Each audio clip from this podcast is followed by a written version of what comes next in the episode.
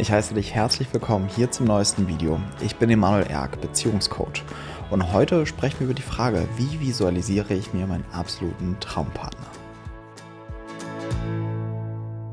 Das ganze Thema Manifestation, Visualisierung hat auch einfach einen großen Hype erfahren. Und dadurch gehen viele davon aus, ich, ich muss mir einfach nur meinen Partner visualisieren. Und das ist auch so. Das sehe ich genauso. Man kann sich seinen Partner visualisieren. Nur oft ist der Weg dorthin ein anderer, wie es dir vielleicht manchmal erscheint. Erstmal zum ganzen Thema Visualisierung. Ich sehe das als ein sehr, sehr kraftvolles und wichtiges Tool. Aber es ersetzt nicht die ganze innere Arbeit, die es eigentlich braucht, um eine gesunde Partnerschaft zu führen. Und das ist das, was mir häufig begegnet. Ja, das heißt, ich habe manchmal, ich hatte nämlich letztens eine, eine Unterhaltung mit einer Klientin, der meinte, nee, das Coaching, äh, nee, ich brauche das doch nicht, weil ich werde mir jetzt meinen Traumpartner manifestieren. und dann läuft das Ganze. Und ich musste ein bisschen schmunzeln und aus dem heraus ist dann dieses Video hier entstanden. Weil, schau mal, wir visualisieren und manifestieren permanent. Alles, was du jetzt gerade hier in deinem Leben siehst, alles, was dich umgibt, alles dein, deine berufliche Situation, deine gesundheitliche Situation, deine finanzielle Situation und auch deine Beziehungssituation, ist eine Visualisierung oder eine Konsequenz deiner Visualisierung. Und bei den meisten Menschen einer unbewussten Visualisierung. Und das ist der entscheidende Faktor, über den ich heute sprechen will. Weil, wenn du dich jetzt einfach nur hinsetzt und sagst, okay, jetzt äh, visualisiere ich mir meinen Partner, ja, der sieht so und so aus, 1,90 Meter, braun gebrannt, was auch immer es bei dir ist, ja, und der, der, tollste, netteste Mann auf Erden, ja, und ich, ich versetze mich in diesen Zustand und wie werde ich mich fühlen mit diesem Mann und so weiter ja, dann ist es erstmal ganz nett. Aber bei den meisten wird es nicht klappen. Und deswegen will ich dir darauf nochmal ein bisschen genauer eingehen. Denn was ich schon meinte, wir erschaffen oder wir visualisieren unbewusst. Und was in der Tiefe unseres Unbewusstseins am Wirken sind, sind unsere Bindungsmuster zuallererst einmal.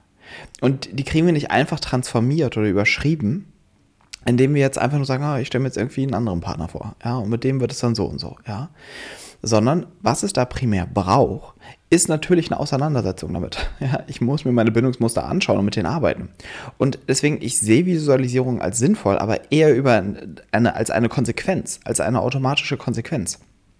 Das heißt, wenn ich mich generell mit meinen Bindungsmustern auseinandersetze, wenn ich mit ihnen arbeite, wenn ich mich mit meiner Geschichte beschäftige, wenn ich mit der, die durcharbeite, wenn ich mich wirklich diesen Gefühlen stelle, meinen Bindungstraumata stelle und so weiter, ja, und das sich wirklich löst, werde ich automatisch eine neue Frequenz in diese Welt senden. Werde ich automatisch mir etwas Neues visualisieren. Nämlich einen Partner, der zu meiner neuen Bindungsdynamik passt. Und diesen Faktor gilt es wirklich nicht zu unterstützen, äh, zu unterschätzen, ja, dass ich unbewusst immer mir den richtigen Partner in mein Leben ziehe, ja, und dass ich daran zuerst arbeiten muss. So, eine Sache ist wichtig, nämlich gerade wenn es um Bindungsmuster geht und Visualisierung, wo die beiden so ein bisschen aufeinandertreffen, ja. Dafür erstmal nochmal vorweg, welche Form von Visualisierung wird nicht funktionieren? Was nicht funktioniert, ist einfach so, du klatscht dir da irgendein Vision Board an die Wand, ja, mit äh, irgendwelchen paar Bildern von irgendwelchen netten Pärchen und du denkst dir, ja, genau das möchte ich, ja. Das wird nicht funktionieren, weil das einfach nur oberflächlich ist. Das ist so wie Affirmation, die ich mir in meinen Spiegel schreibe und glaube, damit kriege ich meinen Glaubenssatz ähm, transformiert oder überschrieben. Das ist, das ist Kindergarten, ja. Sowas funktioniert nicht. Sondern wo beides aufeinander trifft, ist, wenn wir es in Anführungsstrichen richtig machen. Weil was braucht es für eine Veränderung von Bindungsmustern? Es braucht einmal natürlich sich den ganzen verdrängten Gefühlen, Themen stellen, die da, die da drunter stecken. Das, was ich alles versuche zu vermeiden, indem ich immer wieder die gleichen Bindungsdynamiken zeige, die gleichen Bindungsmuster. Das ist die eine Seite des Ganzen. Aber was es auch ganz besonders braucht, ist, dass wir neue Erfahrungen machen wir müssen neue Erfahrungen machen. Du kannst dir das vorstellen, wie so ein, wie so, wie so, wie so äh, ein, ein weißes Schneefeld. Und immer, immer wieder gehst du den gleichen Weg durch diesen Schnee. Immer wieder das, den gleichen Weg. Und dann bildet sich natürlich ein Trampelpfad. Das ist dein bisheriges Bindungsmuster. Das heißt, du kommst an diese Gabelung und du wirst dann immer erstmal diese Abzweigung nehmen. Ja? Immer diese Abzweigung runter ähm, entlang des Trampelpfads, den du schon so gut kennst. Und um was es mir geht, ist, dass du im ersten Schritt, und das ist die Arbeit mit den Bindungsmustern, erstmal überhaupt wahrnimmst, dass diese Dynamik stattfindet. Dass du merkst, okay, wenn das und das passiert, also wenn ich an dieser Weggabelung bin, beispielsweise mein Partner macht den Haushalt nicht oder macht nicht das, was ich ihm gesagt habe, oder ich lerne jemanden kennen und der antwortet mir nicht sofort oder was auch immer es in deinem Fall ist, also was auch immer der Trigger ist, dass ich wahrnehme, okay, das triggert mich und dann nehme ich mal die Weggabelung. Das ist der erste Schritt, den es dabei braucht, bei der Arbeit mit Bindungsmustern. Und das andere ist auch da, und da will ich jetzt gar nicht zu tief eingehen, ne, das ist natürlich die ganze biografische Arbeit, auch zu gucken, warum habe ich genau diesen Trampelpfad entwickelt, welches Trauma liegt dem zugrunde und so weiter. Ja. Darauf gehe ich auch genug in anderen Videos ein, ne, aber das nur so zum Anschneiden.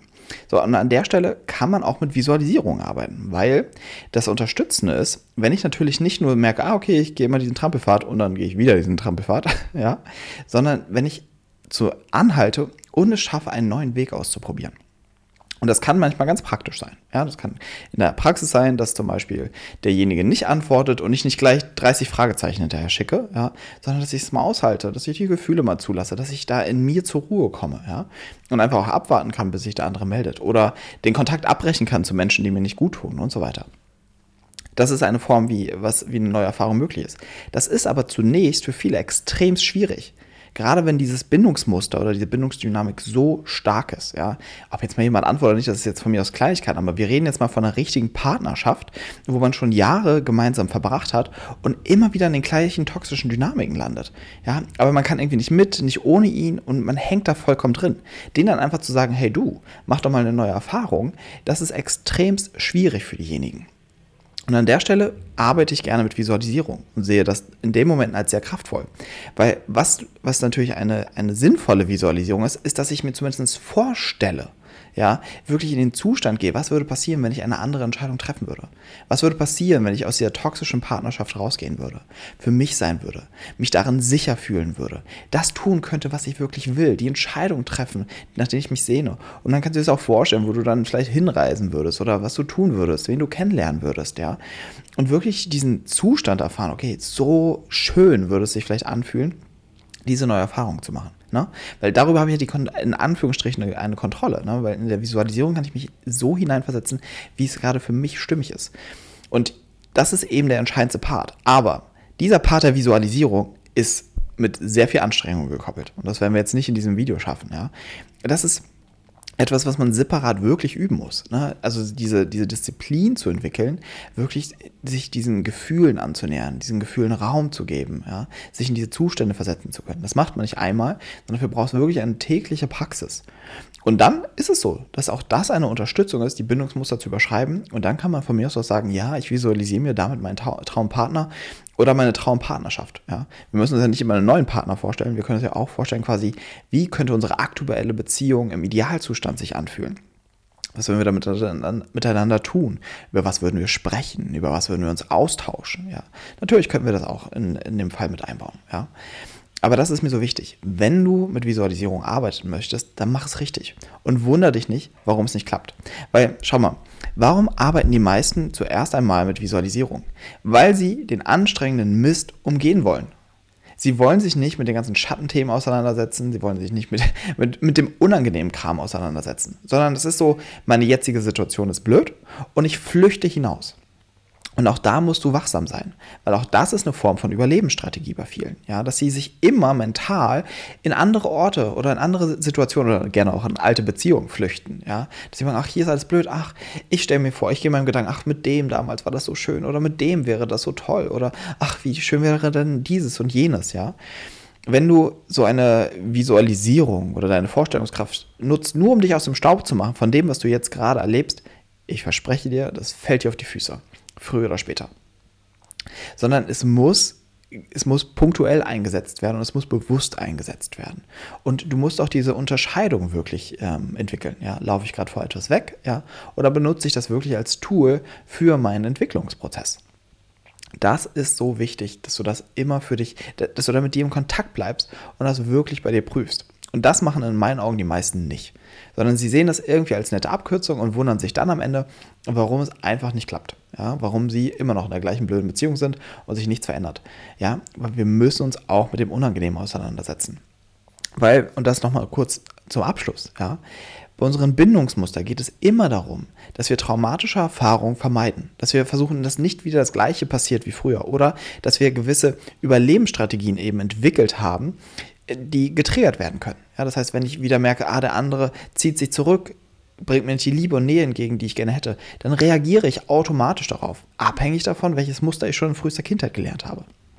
Das heißt, es dreht sich bei unseren Mustern immer darum, das Unangenehme zu vermeiden. Das Unangenehme in meinem Beispiel wäre jetzt, der andere geht eben auf Distanz, gibt mir nicht die Nähe, die ich gerne hätte. Und dann taucht eigentlich mein ganzer Schmerz und meine Angst auf. Und damit ich die nicht fühlen muss, bin ich da die ganze Zeit am Herummanövrieren. Vielleicht noch hinterherlaufen, vielleicht jemand anderen suchen, vielleicht in meine Fantasiewelt flüchten.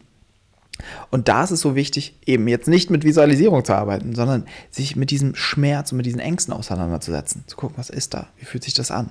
Ja, was erlebe ich darin? Was zeigt sich darin? Und die wirklich zu durcharbeiten. Ja, und das kann eben abhängig von deinem Thema sehr, sehr komplex sein. Deswegen auch hier kann ich dich immer nur herzlich einladen.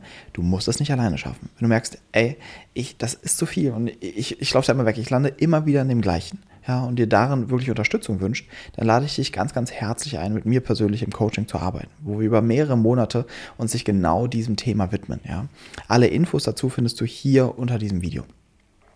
Ja, ansonsten freue ich mich wie immer, wenn du dieses Video teilst, ja, und auch gerade mit ganz vielen Freunden vielleicht, die, die auch visualisieren und manifestieren, ja, dass sie das vielleicht nochmal als Ergänzung bekommen, ja, dass sie auch nochmal sehen, ah, okay, das kann man auch nochmal differenzierter sehen.